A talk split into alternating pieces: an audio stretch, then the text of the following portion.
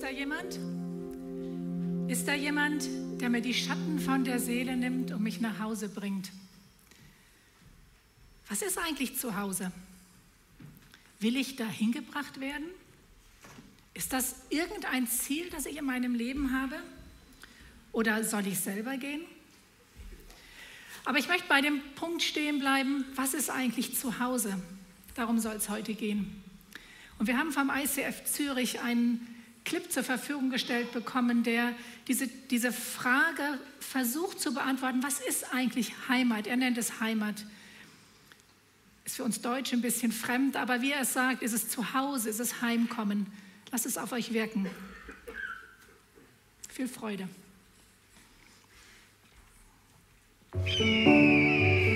Heimat.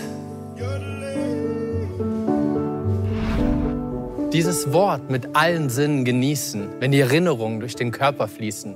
Vielleicht bestimmte Gerüche, Naschen von Mamas guter Küche. Die Berge, das Meer, immer selten oder immer mehr.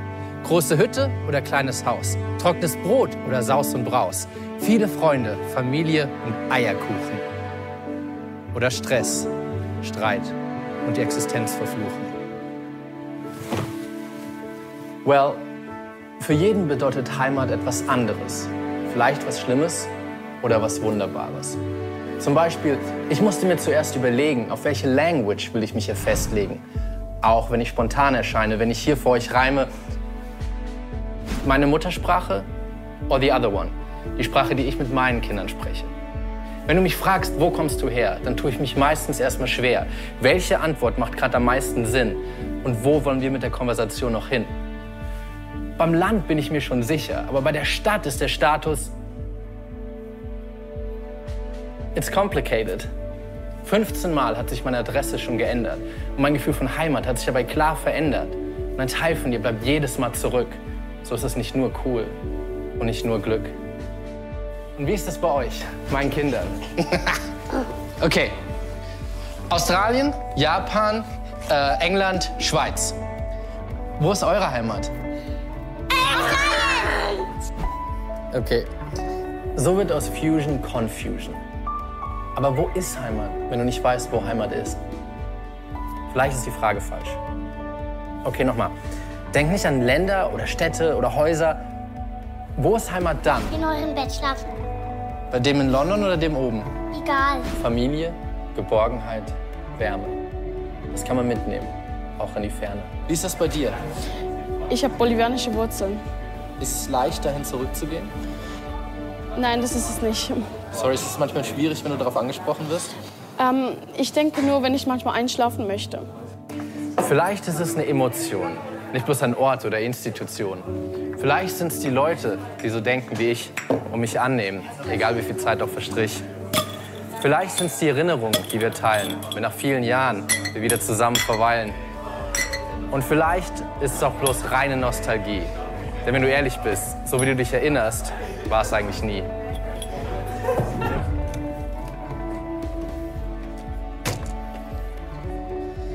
Vielleicht hat es C.S. Lewis am besten gesagt. Wenn wir in uns selbst ein Bedürfnis entdecken, das durch nichts in dieser Welt gestillt werden kann, dann können wir daraus schließen, dass wir eigentlich für eine andere Welt erschaffen sind. Vielleicht ist Heimat doch noch was ganz anderes.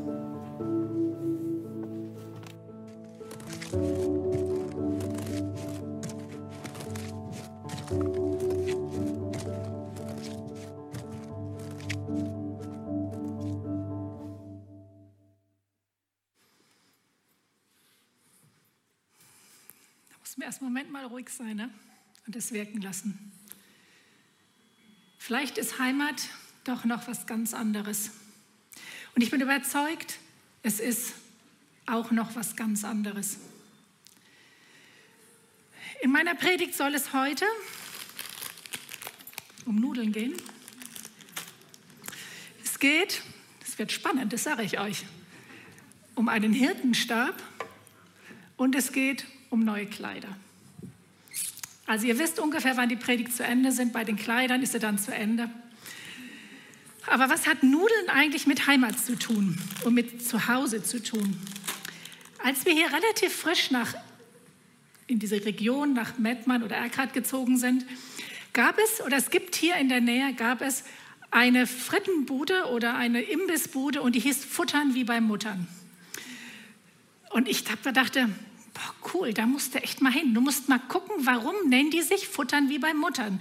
Und bei mir kamen sofort Assoziationen so, da ist es bestimmt gemütlich oder da ist ein bestimmter Geschmack und vielleicht sind deswegen Nudeln auch so, Nudeln mit Tomatensauce ist so ein Kindheitsessen bei vielen.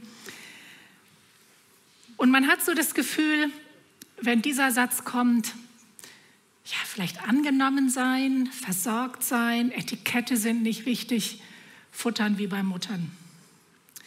Wäre mal interessant, das Mikro hier durch die Reihen gehen zu lassen oder so einen Schnellchat zu machen, was ähm, vom, von den Bildschirmen her, was wäre das bei euch? Futtern wie bei Muttern, kommen da gute Erinnerungen, schlechte? Ich glaube, bei mir kamen wirklich gute. Aber leider habe ich es nicht geschafft, in diese Imbissbude zu gehen, weil der Besitzer sich geändert hat und jetzt heißt sie ganz anders. Also ich habe die Chance wirklich verpasst, sonst hätte ich euch hier was Gutes weitergeben können. In Lukas 15 in der Bibel erzählt Jesus eine Geschichte von einem Mann und er hatte auch das Bedürfnis, futtern bei Mutter wie bei Muttern wieder nach Hause zu gehen. Und ich finde diese Geschichte immer wieder, immer wieder spannend und immer wieder aktuell. Die Geschichte kurz zu machen, er hatte ziemlich tief in den Mist reingegriffen. Ich sage das nette SCH-Wort jetzt nicht, aber man kann es nicht anders nennen. Er hatte seinen Vater gefragt, ob er das Erbe kriegen könnte also der Teil, der ihm zustand. Und das war in dieser Zeit kulturell gesehen die Todeserklärung für den Vater. Das heißt, es war eine kulturelle Einbahnstraße, kann man das nennen. Also einmal dieses Erbe in Anspruch genommen, gab es keinen Weg mehr zurück. Für den Sohn war der Vater tot. Und jetzt, dumm gelaufen, er saß bei den Schweinen, die Kohle war weg, und jetzt kamen die Erinnerungen hoch, ach, vielleicht war es doch nicht so schlecht zu Hause und vielleicht war nicht alles nur negativ und vielleicht hätte, hätte, hätte Fahrradkette, wie das manchmal so ist. Und ich kann mir vorstellen, er saß so bei seinen Schweinen und hat sich so gedacht, hm, also was Besseres steht für alle Mal auf dem Tisch bei meinem Vater und selbst bei den Tagelöhnern. Und vielleicht, ach, der Umgang war ja auch eigentlich eher freundlich. Und man konnte sich ja sogar waschen. Und alles wurde vielleicht noch so ein bisschen verklärt. Und er merkte, ich glaube, es ist doch besser, ich mache diesen Schritt und versuche alles, doch wieder nach Hause gehen zu können. Wie gesagt, es war ein schweres Unterfangen. Es gab eigentlich kein Zurückkommen mehr für ihn. Und dann überlegt er sich so ganz genau, welche Worte mit welchen Sätzen er seinen Vater begrüßen wird. Kennt ihr das, wenn man so überlegt? in der Situation würde ich jetzt so und so und man legt sich die Worte zurecht. Und dann steht in der Bibel in Lukas 15, Verse 18 bis 20, hört mal das Wort, ich will mich aufraffen und zu meinem Vater gehen. Und dann werde ich ihm sagen, Vater, ich habe mich versündigt gegen den Himmel und auch gegen dich. Also er hat schon verstanden und gewusst, das war nicht nur so ein Vater-Sohn-Ding, was da zwischen ihnen stand, sondern hier war die Ebene zu Gott irgendwie auch mit betroffen und da war was nicht ganz in Ordnung. Und dann wird er weiter sagen, ich bin es nicht wert, dein Sohn genannt zu werden. Mach mich doch zu einem deiner Tagelöhner. Im Kopf ist immer noch besser, als bei den Schweinen zu sitzen. Und so machte er sich auf den Weg zum Vater. Und so ging er dann auf, sich aufgerafft. Also es scheint nicht so richtig viel Freude dahinter gewesen zu sein, mehr so was Funktionales in der Hoffnung, wieder anzukommen. Und ich finde, da wird so viel Sehnsucht nach Zuhause deutlich. Ich werde alles dran setzen. Das empfinde ich auch bei dem Lied, das Mari eben gesungen hat oder die Band eben gespielt hat. Diese Sehnsucht ist da ein Zuhause. Wie sieht dieses Zuhause aus? Und der Sohn konnte das sogar benennen. Der hatte ein Zuhause, das hat er verlassen. Es war, glaube ich, bei dem Sohn in dem Moment so eine Standortbestimmung. Wo bin ich eigentlich? Will ich da bleiben? Ist das das, was jetzt der Rest meines Lebens ist? Und ich glaube, es ist auch für uns mal gut, eine Standortbestimmung zu machen. Ist das, wo ich gerade bin, wo ich mich auch emotional gerade befinde, das, was jetzt den Rest meines Lebens ausmachen soll. Ist das das Gefühl Heimat, zu Hause sein, angekommen zu sein oder ist da vielleicht doch noch was viel Besseres? Und dann geht die Geschichte weiter und der Sohn geht zurück und erlebt, unglaublich, der Vater kommt ihm entgegen. Wie kann das sein? Der Vater kommt ihm entgegengelaufen und es ist viel mehr, als er erwartet hatte. Da war riesig gutes Essen, eine tolle Mahlzeit, neue Klamotten und der Vater nahm den Sohn wieder auf. Und in der Bibel steht im Vers 20 geht es dann weiter. Er war noch weit entfernt, also der Sohn war noch weit weg, als der Vater ihn kommen sah. Das heißt, der Vater hat Ausschau gehalten nach dem Sohn. Und als er den Sohn wahrscheinlich aufgerafft im besten Sinne des Wortes so anlaufen sah, dann steht weiter, dann bewegte es sein Herz und er lief seinem Sohn entgegen, fiel ihm um den Hals und küsste ihn. Was für eine Begegnung. Grenzwertig, kitschig, sowas kann ich mir im guten Rosamunde Pilcher-Film gut vorstellen. Aber vom orientalischen Hintergrund her müsst ihr euch vorstellen, was der Vater macht. Er stellt sich zwischen Dorfgemeinschaft, die nämlich jetzt sagt, die Unehre, die du deinem Vater gerade gebracht hast, kann nur mit einem Tod bezahlt werden. Du hast deinen Vater für tot erklärt. Das heißt, der Vater stellt sich zwischen Dorf und dem Sohn und sagt, nein, mit meinem Leben, das ist wieder mein Sohn. Er stellt sich dazwischen und erklärt seinen Sohn wieder als würdig zurückzukommen. Jesus erzählt diese Geschichte in einer Folge von drei Geschichten und will damit zeigen, was sein Vaterherz ist, wie er ist. Jesus ist jemand, der erwartet, der sagt, wenn du zurückkommen willst, wenn du merkst, die Standortbestimmung, die du heute hast, ist Mist, dann ist es in Ordnung, dann darfst du zurückkommen, dann darfst du zu Jesus kommen. Er wird dir den Mist nicht aufrechnen, das, was der Sohn in der Geschichte von Jesus erlebt. Da wird nicht vorgehalten, was hast du mit dem Geld gemacht, wo bist du geblieben, du hast dich nie gemeldet, nichts. Und es wird auch nichts gegen ihn verwendet. Er wird neu angenommen. Wie sieht das praktisch aus? Was heißt es jetzt für mein Leben, für dein Leben, für das, wenn du zuhörst? Ich denke, das erste ist die Standortbestimmung. Der Sohn hätte ja bei den Schweinen bleiben können. Ich meine, er hatte immer ein Dach über dem Kopf. War, ist ja schon mal was, ne? Aber er sagt, es gibt was Besseres. Und ich glaube, wenn deine Standortbestimmung sagt, es gibt was Besseres, dann mach dich auf und such das Bessere. Jesus bietet das an. Und wie sieht das aus? Mit dem, den wir nicht sehen, mit Jesus ins Gespräch kommen, beten. Und ich glaube, manchmal müssen auch wir uns Christen wieder sagen, wir dürfen mit dem ins Gespräch kommen, der uns erwartet und nicht nur irgendwelche, irgendwas reden. Und da ist jemand, der mich hört und der mich aufnimmt, verändern will. Nach Hause kommen, futtern wie beim Muttern, sein dürfen, ankommen dürfen und nicht überlegen müssen, ob ich mich jetzt frisch anziehen muss und ob meine Füße und meine Ohren gewaschen sind. In meinem zweiten Bild zum Thema nach Hause kommen habe ich einen Hirtenstab. In der Bibel wird ganz viel über den Hirten gesprochen. Es beginnt in der, im Alten Testament, dass die ganzen Erzväter schon Hirten waren. Also Abraham war Hirte, seine Söhne, Enkel, Urenkel waren alles, ähm, wenn ihr die Bibel durchguckt, waren alles Hirten in irgendeiner Form. Und dann der große Hirte in der Bibel, der auch sehr bekannt ist im Alten Testament, ist David. Und der Psalm 23, glaube ich, den kennen die meisten. Der Herr ist mein Hirte, schreibt ein Hirte. Gott ist ein Hirte für mich und er kümmert sich.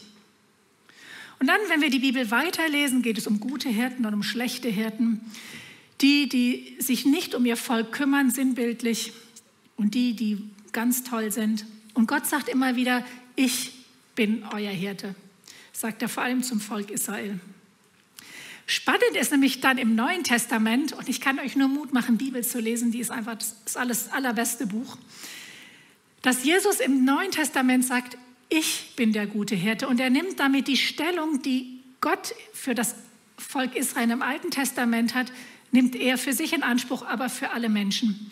Ich bin der gute Hirte. Dieses Thema beschäftigt mich schon eine ganze Zeit und ich habe ein sehr gutes Buch gelesen und habe dann gedacht, auch anlässlich der Predigt, ich treffe mich mal mit Schäfern. Und dann habe ich von der Schäferei Lamberti aus Felbert diesen echten, also noch in, äh, noch in Funktion und wird auch noch gebraucht, Schäferstab bekommen. Und ein Schäferstab gehört zu der Ausrüstung von Hirten oder Schäfern. Das einmal, ich kann das nicht so gut, die hat mir das gezeigt, aber ich kann das nicht so gut. Also man kann sich da so cool drauflehnen und kann seine Schäfchen beobachten. Und das finde ich eigentlich schon richtig klasse. Also ich glaube, der, dem er da wirklich könnte, ist größer. Beim Hans sieht es auch besser aus. Also, und dann kann man so gucken, wie die Schafe da schön fressen und beobachte die. Und dann ist hier unten diese Schippe. Und dann sagt sie, die Schippe, die ist ganz wichtig. Einmal kann man dem Hund, wenn er nicht so gehorchen will, ein bisschen Dreck hinterher werfen. Aber die hat auch die Bewandtnis, wenn der Hirte jetzt guckt, gemütlich hier so steht und dann sieht er, oh, Disteln, ist nicht gut für mein Schaf. Und das ist auch ein Kraut, das ist auch nicht gut. Und dann wird er mit der kleinen Schippe das eben ausstechen und wegschmeißen. Also ganz praktisch. Aber was mich wirklich fasziniert in diesem Stab, sind zwei kleine Fanghaken, nennt man die. Das ist ein Fanghaken und das ist der große Fanghaken. Wenn jetzt also unser Schäfer so steht und seine Schafe anguckt und feststellt, oh, dieses Schaf, ich glaube nicht, dass die alle Namen haben, war bin ich mir nicht so sicher, das lahmt, ist vielleicht in einen Dorn oder in einen blöden Stein getreten, würde er oder sie ähm, jetzt hingehen und sagen, komm mal eben her, komm mal mit, würde das Schaf sagen, hier, ich gehe jetzt nicht mit dir mit, ich bleibe lieber hier bei meinen Kollegen. Also wird der Schäfer oder die Schäferin mit dem Haken das Schaf in der in der Kniebeuge nehmen und kurz anhalten lassen und es absondern. Kommt er da nicht so gut hin, nimmt er den Stock umgekehrt und macht es mit dem Hals und kann das Schaf eben absondern dahin, wo es behandelt werden kann und wo es, ähm, wo es dann auch gepflegt oder gesund gepflegt werden kann. Spannendes Bild, ne? Und ich finde es ja immer klasse, sich mit Leuten zu unterhalten, die wirklich Ahnung haben. Also vielen Dank auch für das nette Gespräch. Ähm, aber was heißt es jetzt mit Jesus? Jesus sagt, ich bin der gute Hirte. Ich bin der Hirte, der Schäfer, der sich kümmert. Das heißt, dass es Zeiten gibt, da guckt Jesus, jetzt mal sinnbildlich gesehen, und sagt, Ulrike, ich glaube, da ist was. Wir beide brauchen mal Zeit miteinander. Und ich bin mir sicher, so ein Schaf ist nicht wirklich glücklich. So wird es auch beschrieben, wenn es abgesondert wird. Und ich denke, so Zeiten, wenn Jesus uns Pausen auferlegt, sind meistens nicht die Urlaubszeiten, die wir am Meer haben oder in den Bergen. Das sind Zeiten, wo Krankheit uns einholt, Umstände oder Schicksalsschläge oder sind es Beziehungen, die kaputt gehen finden wir uns plötzlich auf der Suche nach Heimat in der Sucht wieder oder in anderen Krankheiten. Oder es ist der Tod, wie wir es gerade in der Familie erleben, wo wir nicht genau wissen, wie werden die nächsten zwei, drei Wochen aussehen. Und plötzlich bekommt alles eine neue Perspektive. Prioritäten werden sofort anders gesetzt. Und es ist so eine Zeit, wo wir vielleicht auch anfangen, Wunden zu lecken und sagen, warum jetzt? Warum ich? Was habe ich denn falsch gemacht? Nicht schon wieder und so ein Mist und will ich alles nicht. Aber Jesus als der Hirte, wenn ich das in Anspruch nehme, sagt doch, er ist der Hirte, er ist der, der sich kümmert,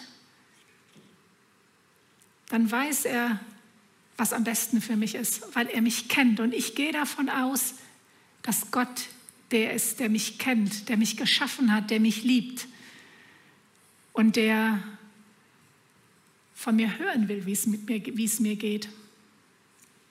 In der Bibel gibt es einen Vers in Matthäus 11, Vers 28 und 29. Da sieht man, wie ernst Jesus uns Menschen nimmt, wie sehr und wie gut er uns kennt. Da sagt er zu den Menschen, die ihm zuhören, kommt alle zu mir, die ihr geplagt und mit Lasten schwer beschwert seid. Bei mir erholt ihr euch. Das ist der Inbegriff vom Schäfer. Die Schäferinnen haben mir gesagt, diese Schafe sind alle meine Babys. Ich habe eine Beziehung zu denen. Und hier sagt einer, kommt doch zu mir. Ich kenne euch doch. Ich bin doch ein guter Hirte. Unterstellt euch mir und lernt von mir, denn ich bin freundlich und von Herzen zum Dienen bereit.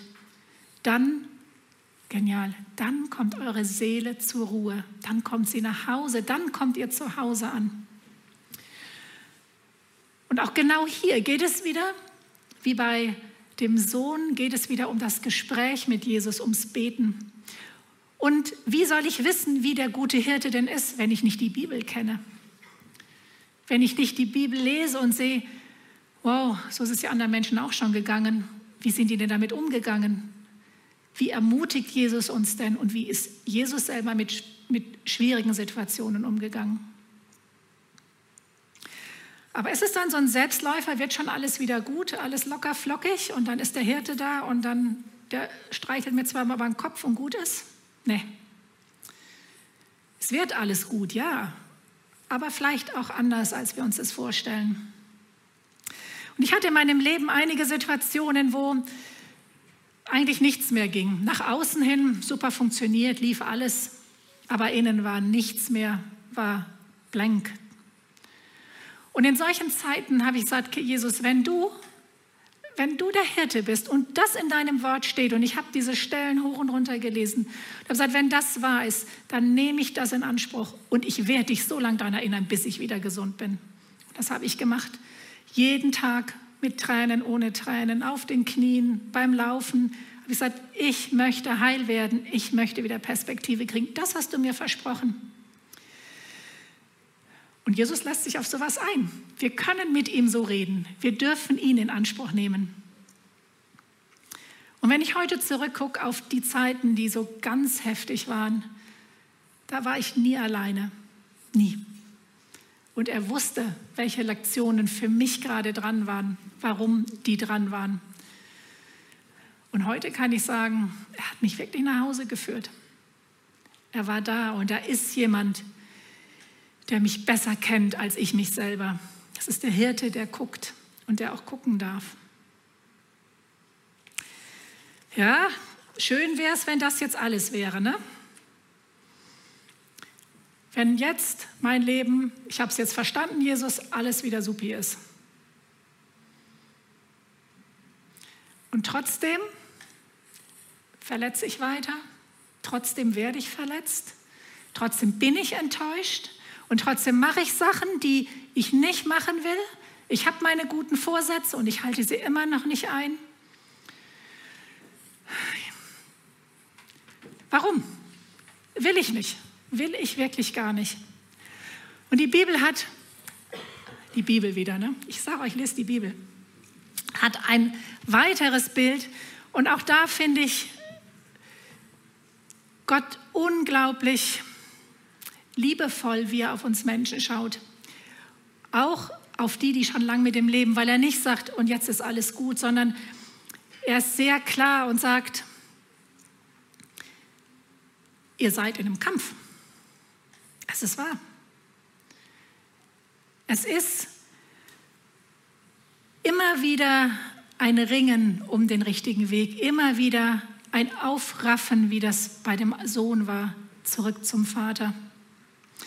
Und die Bibel schreibt, in, der Apostel Paulus schreibt in Epheser 4, ihr sollt euer altes Kleid, wenn das mein altes Kleid ist, ablegen Folgt nicht mehr euren Leidenschaften, die euch in die Irre führen und zerstören.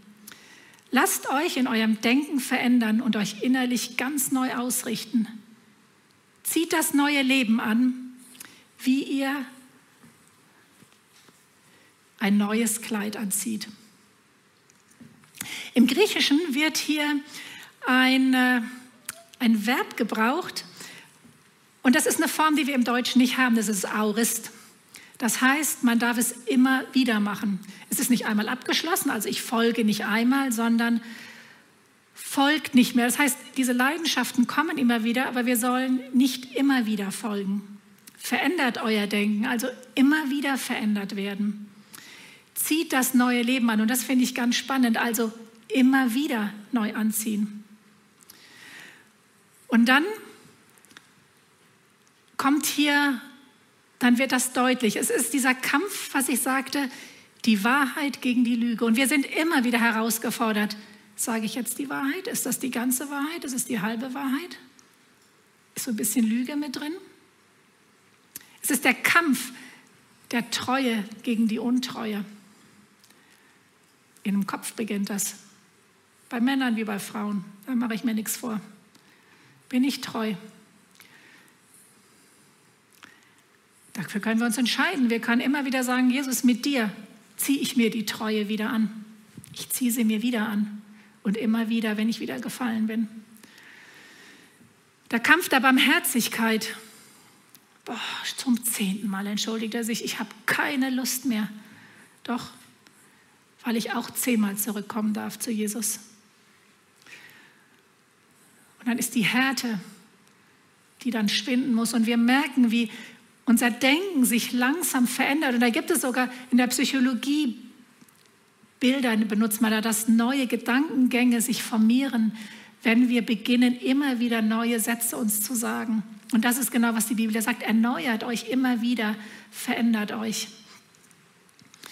Das hinterlässt, und ich möchte das so ein bisschen deutlich machen, das hinterlässt Spuren.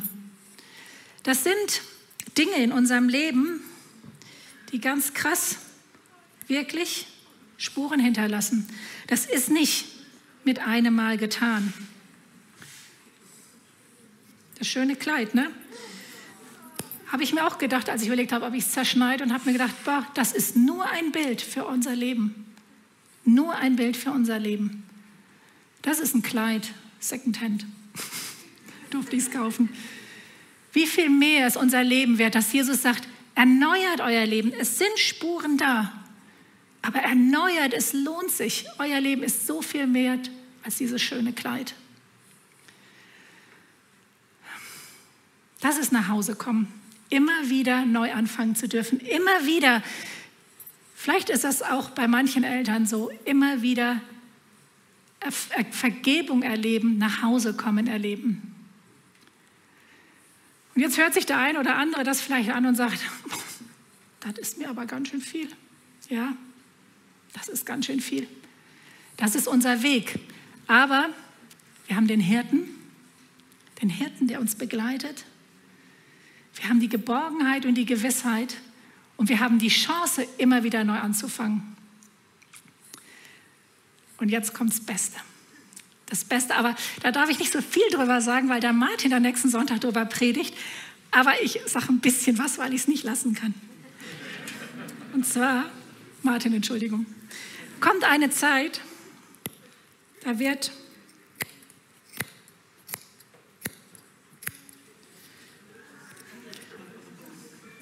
Da werden wir, ah, ich nehme doch die, die Verbandsschere, die ist an dem Punkt doch besser.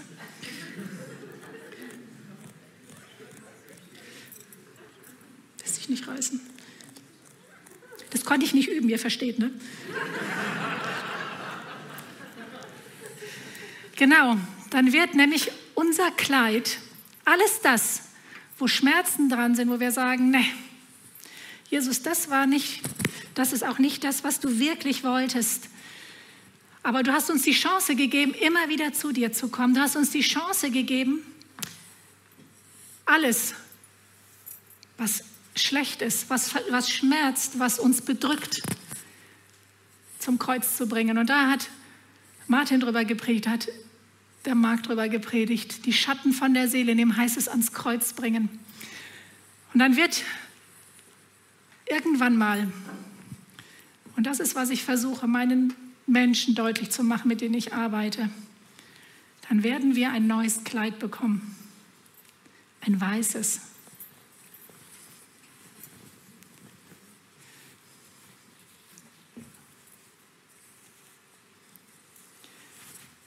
Dann wird alles, was an Schatten da ist, was an Schmerzen da war, was an Unverständnis da war, wird weg sein.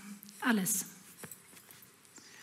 Und dann steht ein Vers in der Bibel und den möchte ich euch mitgeben, nämlich das ist die Heimat, das ist das Zuhause, wo wir uns freuen dürfen, wenn wir da alle Schuld gelassen haben, wenn wir da alles gelassen haben. Und der steht in Offenbarung 3, Vers 5. Wer siegreich ist, das heißt, wer geschafft hat, diesen Kampf bis zum Schluss zu kämpfen, dieses immer sich wieder erneuern, immer mit der Hilfe des Hirten nach Hause zu kommen, wird in weiße Kleider gekleidet werden. Und ich werde seinen Namen nicht aus dem Buch des Lebens löschen, sondern vor meinem Vater und seinen Engeln bekennen, dass er und dass sie zu mir gehört. Das ist unser Ziel. Das ist ein Nachhausekommen, das kein Ende mehr hat, wo der Hirte immer bei uns ist und wo Jesus immer ansprechbar ist.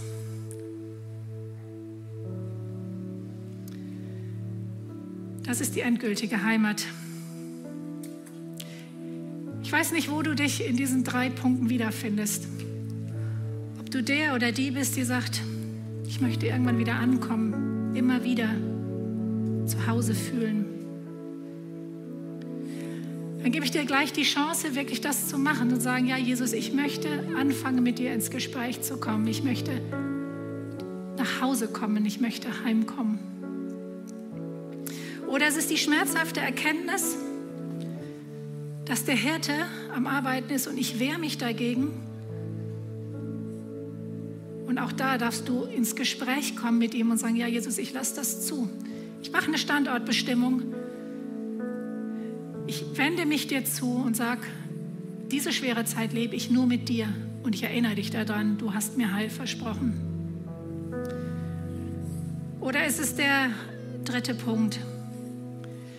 zu sagen, stimmt, irgendwann werde ich das Kleid anhaben, aber noch bin ich im Kampf. Aber mit Jesus, Hirte mit dir, kämpfe ich diesen Kampf, weil ich weiß, dann kommt meine Seele zur Ruhe und das ist nach Hause kommen. Ja, es ist einer da, der die Schatten von der Seele nimmt und da ist jemand, der dich nach Hause bringt. Ganz bestimmt, ganz sicher. Es beginnt hier Und ich mache euch Mut, mit Jesus in dieses ernste Gespräch zu kommen und ihm zu sagen, Heimat ist da, wo ich Sehnsucht nach habe. Ich brauche eine Antwort von dir. Er bietet sie an. Und ich möchte mit uns beten.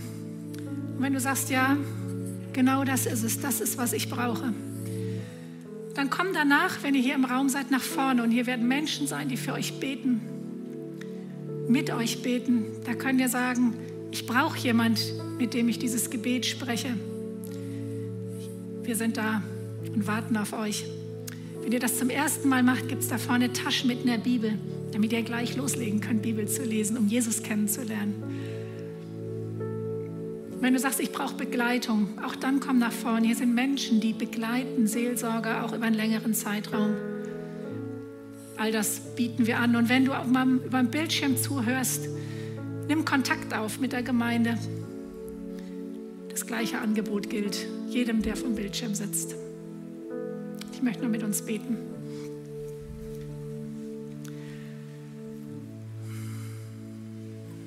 Jesus Christus, wie reich ist dein Wort, wie unglaublich bist du. Und ich danke dir, dass wir bei dir nach Hause kommen dürfen. Ich danke dir, dass das wahr ist.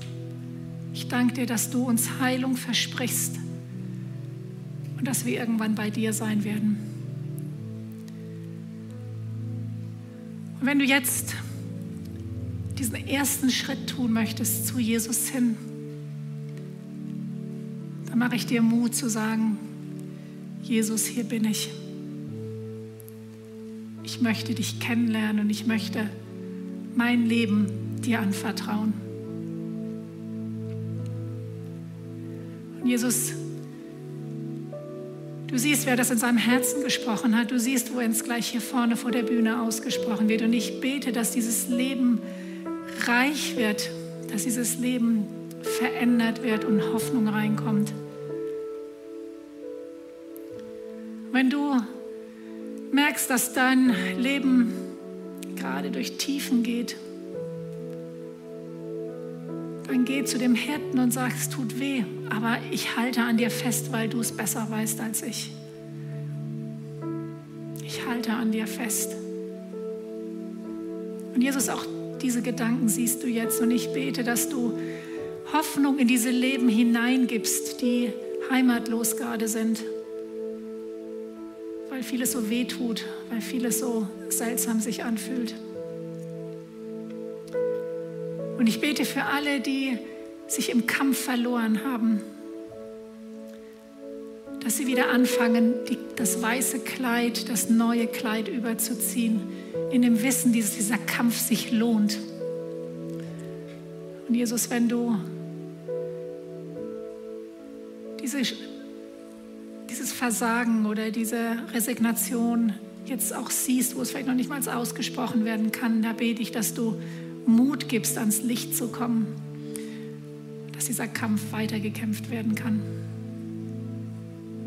Danke, dass du gut bist, wahr und ewig. Amen.